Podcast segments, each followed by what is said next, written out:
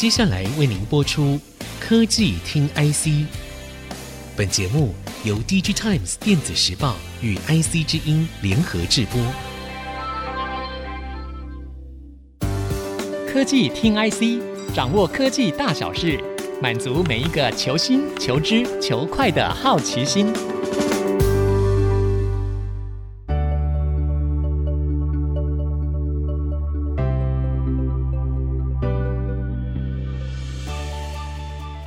这里是 IC 之音组合广播 FM 九七点五，我是节目主持人何志忠，欢迎收听科技听 IC。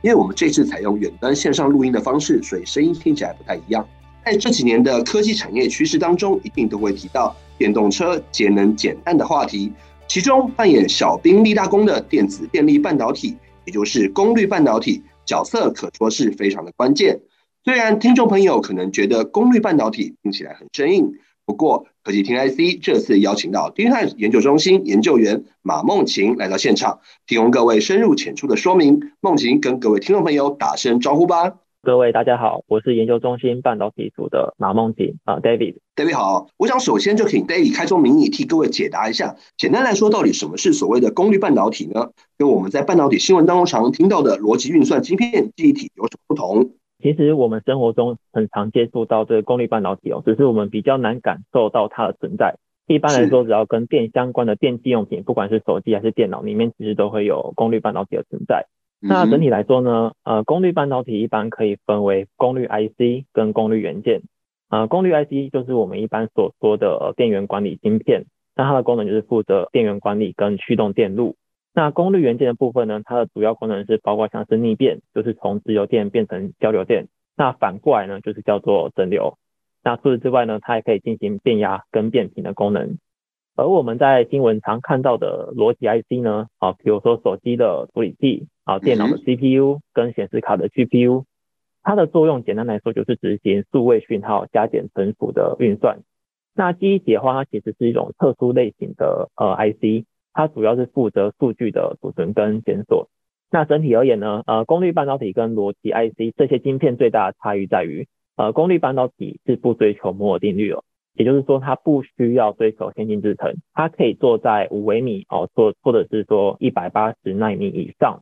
的这些成熟制程。它更重要是如何去减少这些功率的损耗。以及在减少功率损耗的前提下呢，去提升产品的可靠性跟稳定性。了解。刚刚这个 David 有提到说，有一个很重要的重点，说它其实所谓的功率半导体是不追求这个摩尔定律的推进的。然后听到说有一个大家常提到的一个方向是说，哎，我们常常听到有分说这个所谓的 Silicon，也就是细基的半导体，以及所谓的化合物的半导体，这两者应用在功率元件上面，是不是有一些不一样的变化？好，化合物半导体其实有很多种哦，包括我们第二类的生化镓。还有第三类的氮化镓跟碳化矽等，是那其实材料不一样，它的特性也会差很多。那我这边举碳化系当例子的话呢，它的能系跟这个热的传导率是系的三倍，它的破坏电场强度是系的十倍。那其实是代表什么呢？哦，代表说整个碳化系它的理论工作温度是比系还要更高，哦，大概是四百度以上没有问题。同时，它的散热速度还会更快。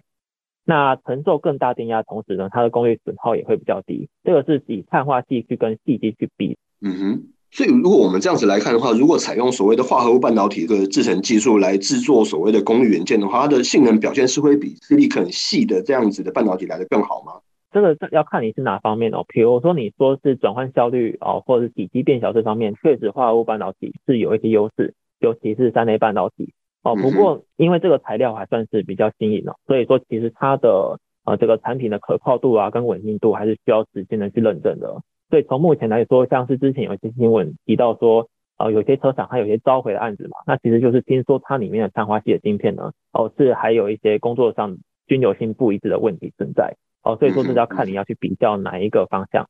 了解，那个我想再请教一下 David 其实我们平常在跑这个半导体新闻的时候，常常会写到一些，比如说像所谓的这个 MOSFET 或是整流二极体，甚至是我们在写电动车相关新闻的时候，常常会提到所谓的 IGBT 这些类别的功率半导体大概是怎么样的一个应用，主要会应用在哪些的产业跟产品上面呢？OK，啊，我们刚有提到，其实功率半导体其实就是负责电力转换的一个零组件嘛，它也就是一个开关。哦，所以说跟电相关的东西呢，都会有这个功率半导体的存在。啊，比如说我们的这些变频的冷气啊，变频的冰箱，它其实里面都会有一到两个 IGBT 的模组。那像手机啊、行动电源、啊、相机这些里面也会有很多的 MOSFET 跟 PMIC 去负责这些管理电能的转换跟控制。那工业方面的话，像工业马达，这个也是一个功率半导体很大的市场。到现在我们说的这些车用的呃逆变器哦，都是主要的应用范围。那我们再回到刚刚跟您请教，这个我们常听到所谓的第三类半导体，那您刚有提到说是所谓的这个氮化镓跟碳化系。那么我想请教的是说，我们现在在工业半导体的领域，这些第三类的化合物半导体，现在有哪些应用是大家比较看好的？是哪些潜力大家所看见的？我这边对碳化系会比较熟悉一点哦。我就分享一下我知道的这些市场资讯。好的，那像二零二一年全球碳化系的市场规模约十亿美元，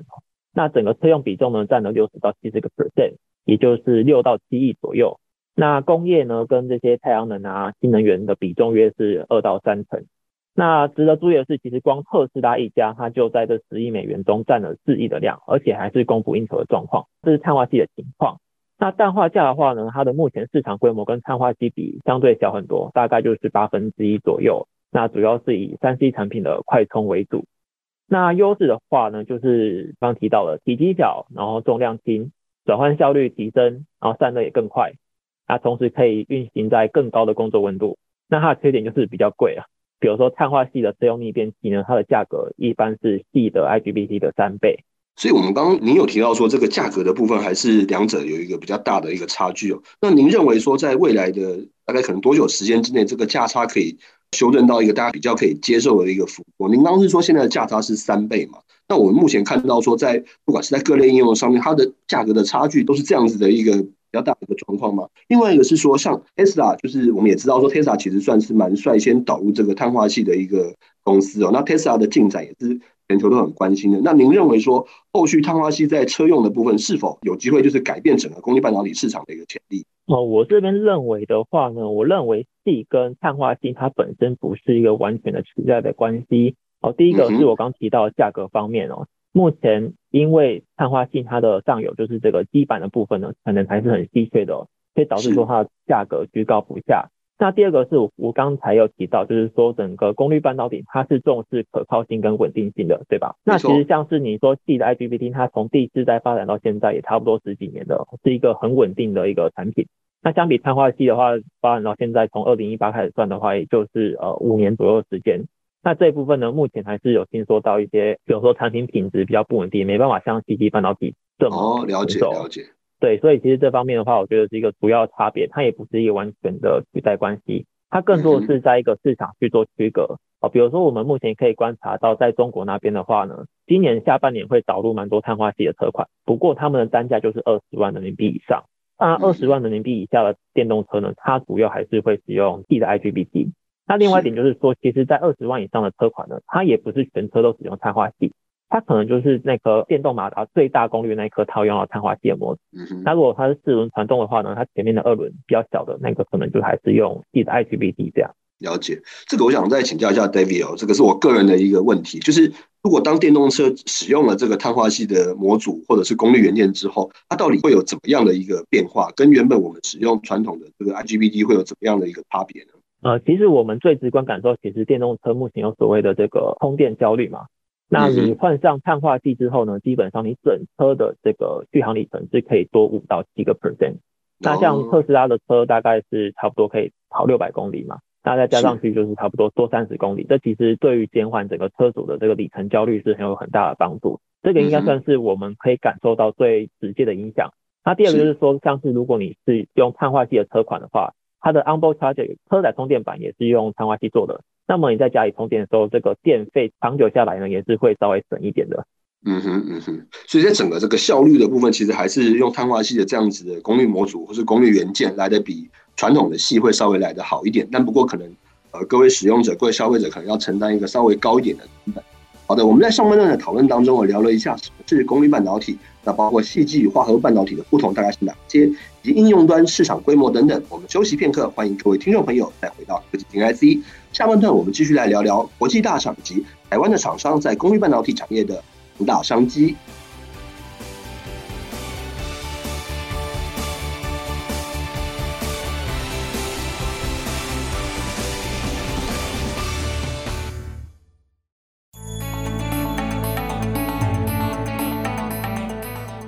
欢迎各位听众朋友回到科技听 IC，我是节目主持人何志忠。我们的节目除了在 IC 之音官网 AOD 可以听到之外，大家也可以上 Spotify、Apple Podcasts、Google Podcasts、KKBox 搜寻科技听 IC。上半段我们给听众朋友解说了一下功率半导体的特性、应用以及市场概况等等。梦晴，我们发现说，其实 Tesla 对于宽能系第三类半导体这个功率元件或功率模组非常有兴趣，可不可以再跟我们再多解说一下，它现在到底他们的布局跟想法大概是什么呢？好的。他们目前布局的想法就是说，特斯拉整体来说会是一家使用碳化系比较积极的公司哦。那它其实也是最早导入碳化系在它的车用逆变器的一家公司啊。只不过整体来说，行业受限于这个上游基板的产能比较有限哦，所以他们其实也是处于一个比较供货比较紧张的一个状况啊。那特斯拉的话呢，它的碳化系基本上都是由意法半导体供应的。那一八半导体呢，它其实在上游这一部分还是会卡在这个基板的瓶颈上嘛。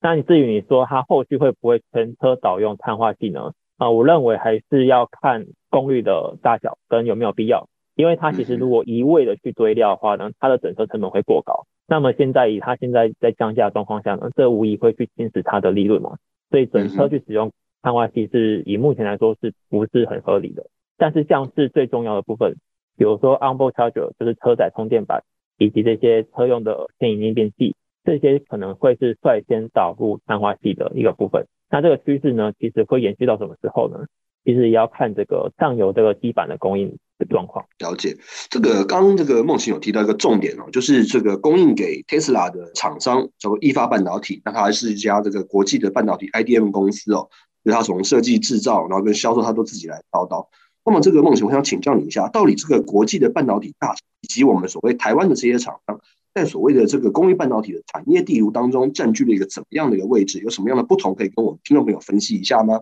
好，那如果我们以全球竞争格局的视角去看的话，其实功率 IC 跟功率元件几乎都是国际 IDM 业者的天下哦。那整个产业前十名呢，它的合计市占率是约六成。那比如功率 IC，它的大厂像是 TI 跟亚德诺，那功率元件大厂就包括像是英飞凌、安森美啊、意法，还有三菱跟富士电机等等。那至于台湾业者的话，如果我们将功率 IC 跟功率元件分开来看的话，功率 IC 这一块呢，台湾的基地姐跟联发科旗下的力积市占率是相对比较突出的，都是有进入到前十名。不过他们两个的合计市占率呢，就大概只有八个 percent 左右。那其他台湾业者加总可能就大差不多也是十 percent 出头，所以跟这些国际 IDM 业者还是有比较大的落差。那功率元件这一块的话呢，台湾业者市占率整体会再更低一些啊，像是强茂、台半、大中、富鼎、同成这些业者，全部加起来大概就是五个 percent。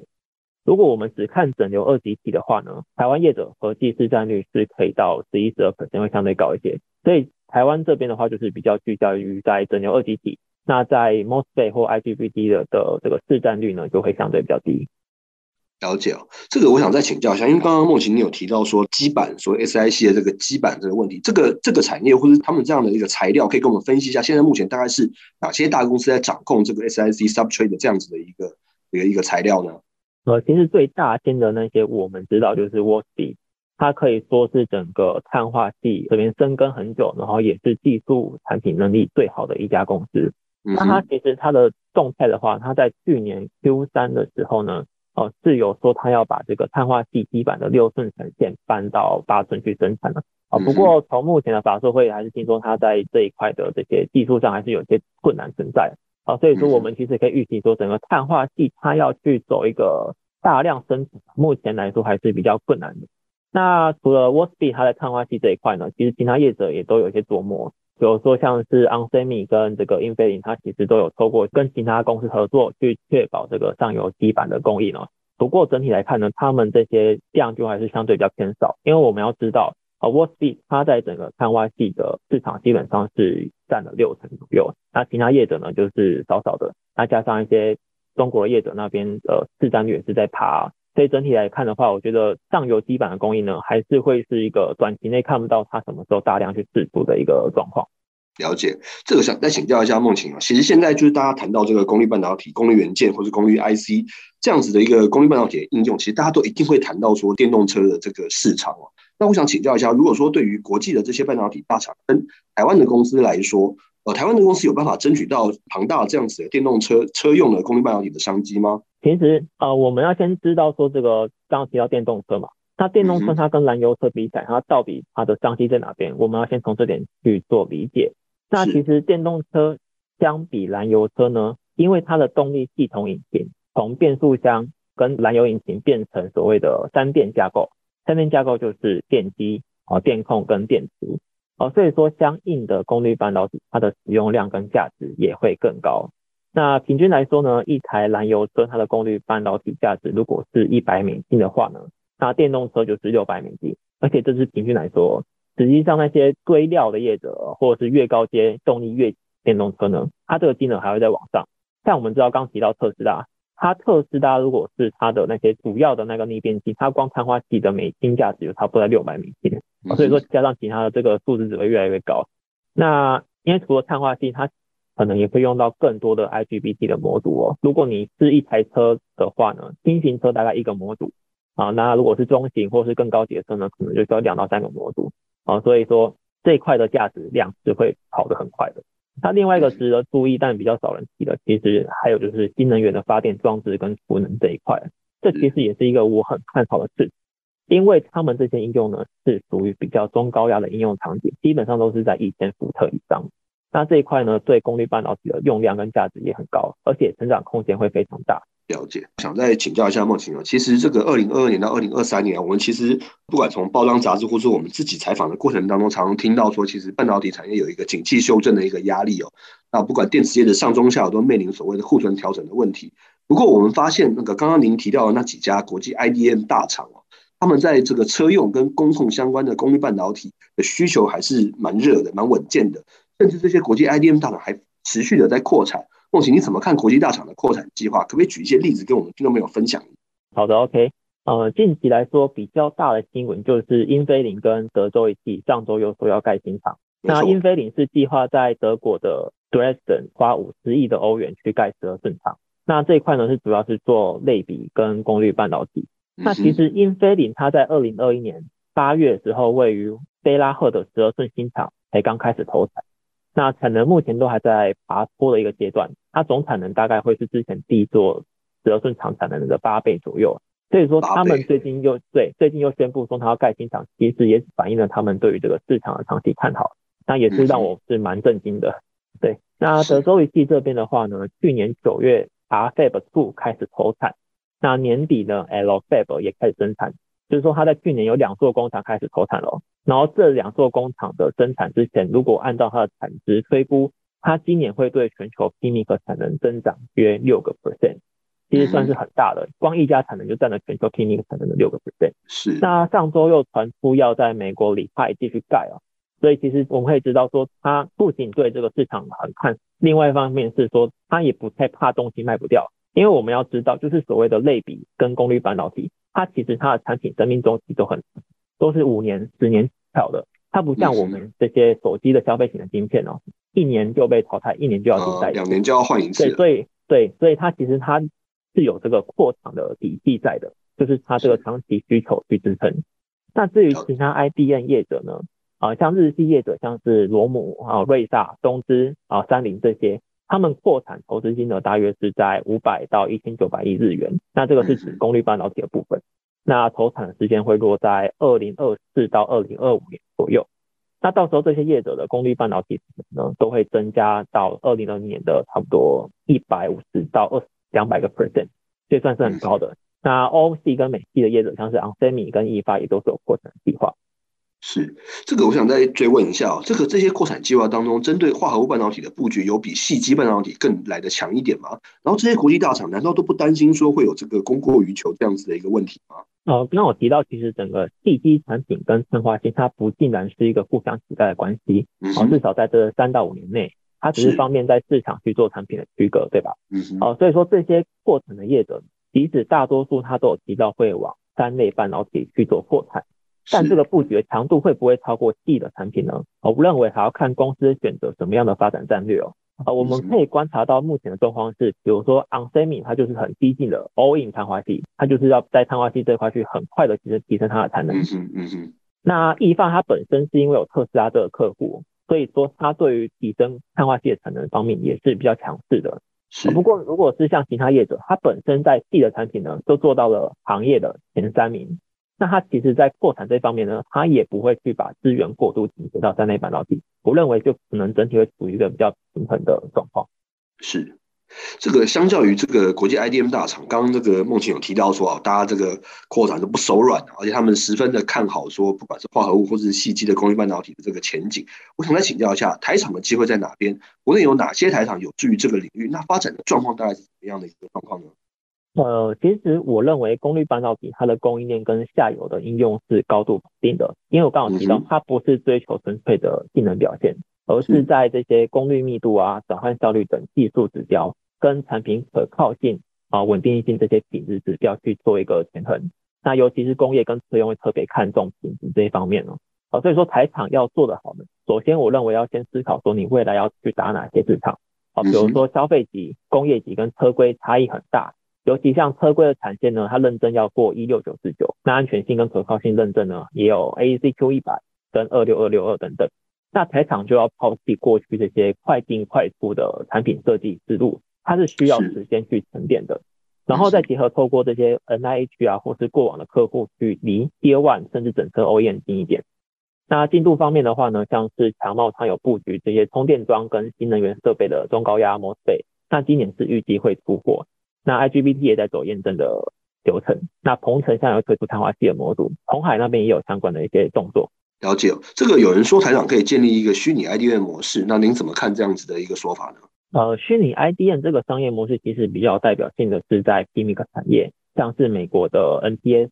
台湾的矽力跟大陆的捷华特，他们跟一般 IC 设计业者差异在于，他们除了设计端，他们自己也掌控了这个制程技术，他们会派人去整个 foundry 那边哦进驻哦整承包整个产能，哦所以说它在制造成本上是有一些优势在的，同时更容易做出产品的差异化，方便去打入高阶市场。那台湾的话呢，中美晶是透过这些转投资的公司去打造三类半导体功率元件方面的虚拟 IDM，从最重要的基板供应到设计，然后再到晶圆代工，这么做确实可以达到虚拟 IDM 的一些效果，比如就是及时沟通、及时的反馈，还有确保供应。那这个这在功率元件产业是非常重要的。OK，好的，我们这次科技型 IC 呢，针对功率半导体这个专业题目做了一些整理与讨论，也分析了国际大厂、台湾厂商的竞争优势、产业现况以及市场展望。我们这次非常感谢 DigiTimes 研究中心研究员孟晴的精辟解说。我是何志忠，各位听众，我们下次见，拜拜。